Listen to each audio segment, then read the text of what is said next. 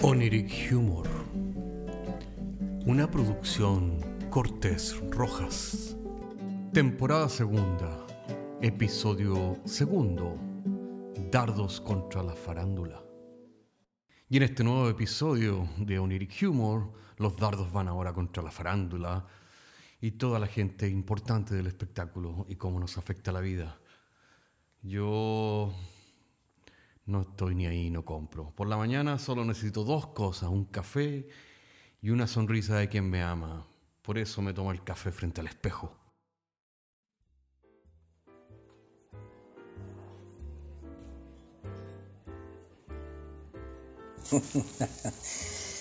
Sí, Pancho, yo también me he fijado en la misma cosa. La gente cuando habla de los actores, las actrices famosas de Hollywood, habla como que si los conociera.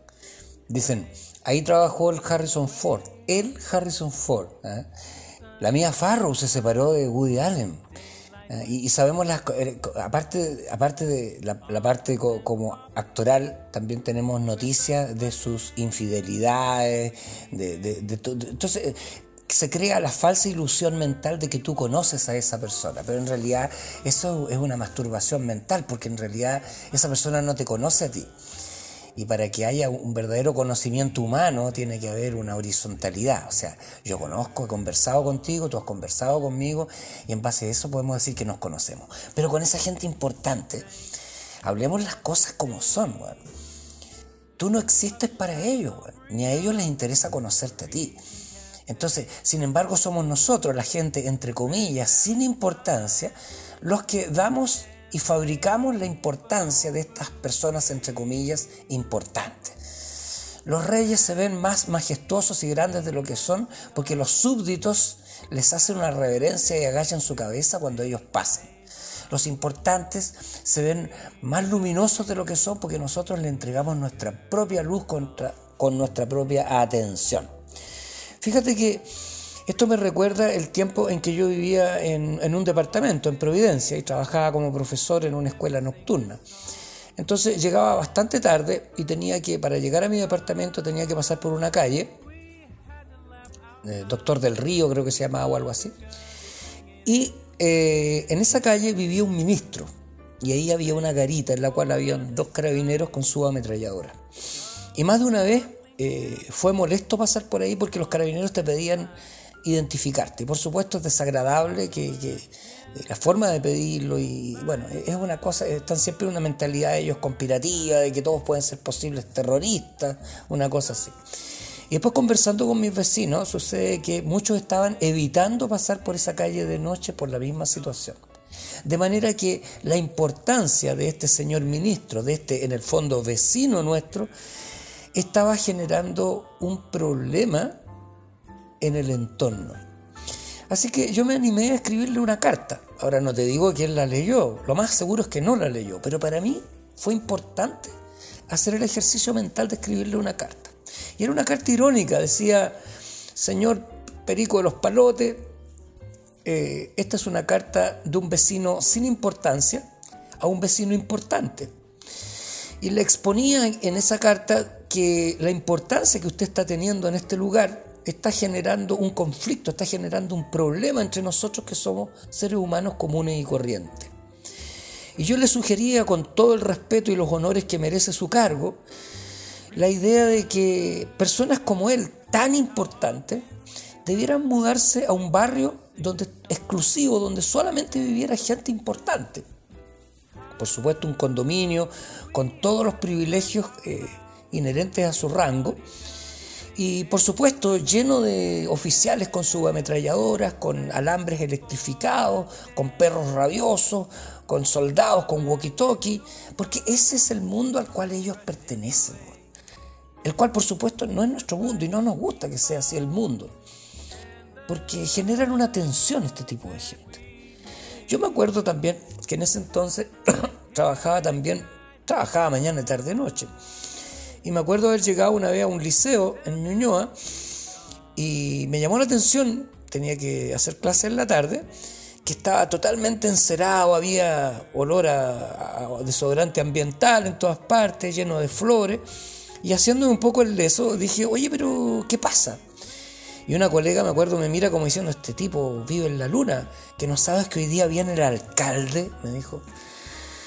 Y yo, claro, como haciéndome el de la chacra, bueno, ¿y quién es ese compadre? y me acuerdo todavía la cara de la colega así como moviendo la cabeza, así como diciendo, chuta, este gallo no tiene idea dónde, dónde, dónde está parado. En realidad, eso me dio que pensar que siempre el importante es una persona que es lejana. Está en una moneda, está en un billete, está en un monumento, está en una, en una pantalla eh, y emana una sustancia, ¿no es cierto?, especial que lo hace importante. Y la gente sin importancia siempre es la gente que está a tu lado, la que está más cercana. Y yo diría que en el fondo hay como un amor al lejano y una indiferencia hacia el cercano. Y yo creo que es una, relación loca, inversamente proporcional. Eh, yo me acuerdo que en otro tiempo viví en una casa en la cual cuando salía a trabajar me topaba generalmente con el vecino que sacaba su autito, se llamaba Raúl, y como por un año teníamos costumbre de simplemente mover el mentón a forma de saludo. Que dicho sea paso, eso no es un saludo, compadre. Un saludo corresponde, hola, ¿cómo estás tú? ¿No es cierto? Y dar la mano, tal vez un pequeño diálogo y bueno, cada uno después a sus funciones. Pero bueno, esa era la forma y es la forma que en muchos entendemos el saludo. Y por alguna razón me acuerdo que un mes después tuve que ir a Concepción y me encontré a Raúl en Concepción, en la plaza de esa ciudad. Oye, gran abrazo, hola, ¿cómo estás? Como que fuéramos grandes conocidos. Y a mí me llamó la atención, después me quedé pensando, dije, qué loco esto. O sea, en realidad cuando él estaba al lado mío, para mí era un, ser anónimo. Pero pasa a ser alguien conocido e importante para mí en la medida que me lo encuentro en un lugar eh, inusitado y me di a la fantasía de qué hubiera pasado si en un viaje yo quiero conocer, ponte tú, las pirámides en Egipto, voy al Cairo y en este tour turístico me encuentro con Raúl. No, es que queda la cagada, pues, weón. Hola, compadre, ¿cómo estás? Vamos a tomarnos un copete, ¿qué es de tu vida? ¿Cómo está tu señora? Oye, tu hijo, oye, que es tan grande, muéstrame las fotos. Y después, imaginariamente, y, y si nos vamos, obviamente, como somos tan amigos ahora, nos volvemos de vuelta en el mismo avión a Santiago de Chile. Pues yo te aseguro que a la medida que se va acercando a Santiago el avión, empieza a crecer la indiferencia. Y cuando llegamos en taxi al mismo barrio, chao Raúl, que estés bien. Al otro día, hola Raúl, ¿cómo estás? Al tercer día, hola. Y al cuarto día, de nuevo, el saludo de la lagartija, moviendo el mentón. Entonces, esto es una forma como para ilustrar esta cosa de la importancia, que es una cosa tan, tan, eh, tan artificial en el fondo. Yo creo que el resabio de un primitivismo humano, esto de, generar un culto a la personalidad de, una, de un ser humano como tú, y que le damos esta cosa de la importancia. Como los reyes en la antigüedad, que lo, actualmente lo mismo, ¿no es cierto? Que ellos jamás, pero jamás, jamás se van a casar con alguien de tu familia, porque ellos secretamente desprecian a la gente que no es de su linaje, pues. Y, en la historia, si tú ves, ¿cuántos han muerto por estas personas importantes en los campos de batalla? Entonces es un resabio del primitivismo humano, esto de endiosar a otro ser humano. Es una cosa muy curiosa. Yo te digo más, yo le explicaba este tema a mi hijo, le decía, imagínate que en Santiago hubiera una catástrofe, un gran incendio, un terremoto inmenso, una cosa nuclear, no sé. Pues yo te digo, te aseguro que la Fuerza Aérea de Chile, la cual pagamos todos nosotros con nuestro impuesto, va a disponer de un grupo de helicópteros para salvar a la gente importante. O sea, ministros y la gente verdaderamente millonaria, no, no los que creen que son millonarios, los que son unos cuatro o cinco familias aquí en Chile. Y los van a salvar a ellos. Por supuesto, el presidente. Taca, taca, taca, taca, taca, ahí arriba de la casa del presidente, el, helicóptero, ¿no es cierto?, bajo una escalera. La primera dama, ¿no es cierto?, sube por la escalera con su, con su notable queque, ¿ya? Detrás van sus hijos, que son hartos feos, y después el bracito corto subiendo la escalera. Y mientras todo se está quemando, ¿no es cierto?, la gente, yo también quiero un lugar, un asiento en el helicóptero. No, si te acercáis demasiado te llega un balazo, compadre. Te tomáis de la escalera y el mismo presidente te pega una patada en la cara, weón. Aquí en Chile, como decimos, lo que llamamos hocico. Una patada en el hocico, weón. Pero yo voté por ti, está ahí, weón. Taca, taca, taca, taca, y se aleja el helicóptero. Porque así funciona el poder, compadre. La desnaturalización que conlleva el poder. Y a una relación de masturbación mental, pues, weón. Porque en realidad, weón, tú te pasáis el rollo que como que esa persona la conocís, como cuando murió la Lady Di, la gente llorando la Lady Di, pues, weón. pero, pero a ella, weón, le interesaba un comino tu vida, weón. ¿Te fijas tú? O sea, porque no tiene una relación contigo, no es real. ¿Te fijas? Y bueno, en esta fábrica de irrealidades, la fábrica de fama por excelencia es Hollywood. Y yo me acuerdo cuando niño, mi mamá, mi papá hablaban de, de, las estrellas de Hollywood. Y yo en mi mente infantil pensaba cuando hablaban de las estrellas de Hollywood, pensaba que Hollywood era un planeta, un reino mágico, en el cual solamente vivían estrellas, gente importante, gente hermosa, gente maravillosa. Porque claro, Hollywood me enseñó a mí que el weón más bacán, más macho alfa, más encantador, más seductor, era un gringo, con cara de gringo mascando chicle y de pocas palabras, viril. Y este compadre por alguna razón siempre andaba rodeado de mujeres espectaculares y hermosas, pues. Y cuando huían del peligro, esta mujer siempre se torcía un puto tobillo, tan solo para que este macho alfa la portara entre sus brazos, compadre, bronceados por el sol y, y por el físico-culturismo, abultados de músculos, pues. Y después llegaban a una cabaña, un fuego, música lenta, un media, media luz, ¿no es cierto? Un copete. Y después se volvían locos haciendo el amor, weón. ¿eh? Una especie de revolcón cinematográfico, pues, weón. Y después milagrosamente la mina, la mujer, weón, amanecía perfectamente peinada de peluquería, weón, con el ruche en los labios, no se le corrió nada. Perfecto maquillaje, weón, después de, del revolcón, weón. Y el jovencito recibía una llamada telefónica. El weón, lo único que decía es, I have to go me tengo que ir. Porque era de pocas palabras el hombre, pues macho. ¿ah? Y el huevón se iba. Y no pasaba al baño, no se lavaba la diuca, iba todo de hondo a hacer el trabajo. ¿Y de qué se trataba el trabajo? De matar gente sin importancia. Y, por supuesto ahí venía un banquete, una trivialización de lo que es la vida humana, porque el huevón mataba a 20 compadres, huevón, puta, con su pistola mientras hablaba por teléfono, mientras se fumaba un cigarro, así como que, miren qué choro soy yo, huevón, matando a tanta gente. ¿Y quién eran estas personas que mataba? Bueno, este hombre importante mataba a gente sin importancia, pues, ¿Y quiénes son la gente sin importancia? Todos aquellos que no son norteamericanos. O sea, si eran chinos, eran drogadictos, eran crueles, weón, y había que matarlos. Pa, pa, pa, pa. Ya, coreanos, weón, chinos, les daba lo mismo, weón. ¿eh? Si eran. Si eran alemanes, hablaban con un acento así y eran malos, eran científicos locos malos. Si tenían acento ruso eran mafiosos. O si tenían acento italiano, andiamo, eran todos mafiosos también.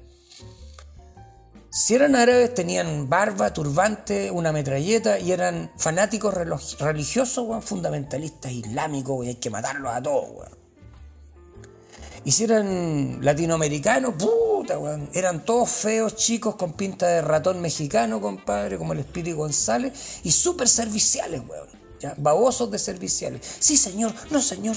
¿ah? Y se alejaban así, chistosamente, sin dar la espalda así, dando explicaciones. Una locura, compadre. Entonces, eso me enseñó Hollywood, qué es importante, qué no es importante.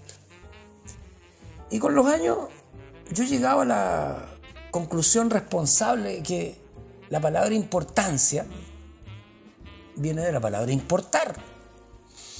Y como te digo, he llegado a la conclusión que la gente importante es solamente la gente que te importa. O sea, tu mamá, tu papá, tu familia, tus amigos, esa es la gente importante.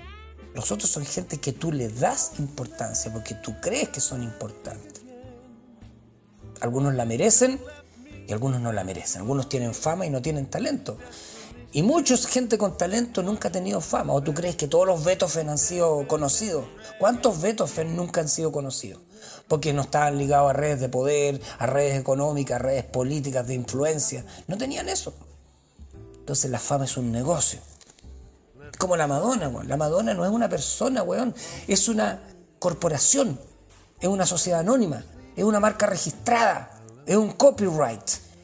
Detrás de la Madonna hay miles de personas viviendo, asesores de imágenes, publicistas, periodistas, industria del espectáculo, etcétera, etcétera, etcétera. Ni siquiera la música que ella canta la compuso ella, la componen compadres de 40, 50 años y se supone que esa es la música de la juventud. Y ellos juran que nació de ellos y se identifican con eso. Entonces la fama es un negocio, compadre. es un negocio. It's a business. Y eso, eso es con respecto a la fama, pues Carloncho. En todo caso, no lo vamos a cambiar, pero vamos a morir tal vez en el intento, o tal vez vamos a ser inmortales en el intento. Y por eso brindamos en este hermoso bar virtual que se llama Oniric Humor, eh, con un Top Collins dando gracias a la vida, como dijo la gran maestra Violeta Parra, y deseándole a todos ustedes muy buenas noches y gracias, gracias, gracias por escucharnos. Y no se olviden dar fama a los infames, especialmente a dos grandes infames, a mi amigo Caco Cortés desde Inglaterra y a quien les habla, creadores de este podcast, y sintonícennos y dennos un like, dennos fama a los que merecemos fama, modestamente hablando. Eh, paisajes imaginarios y Oniric Humor en iTunes y en Spotify. Chao.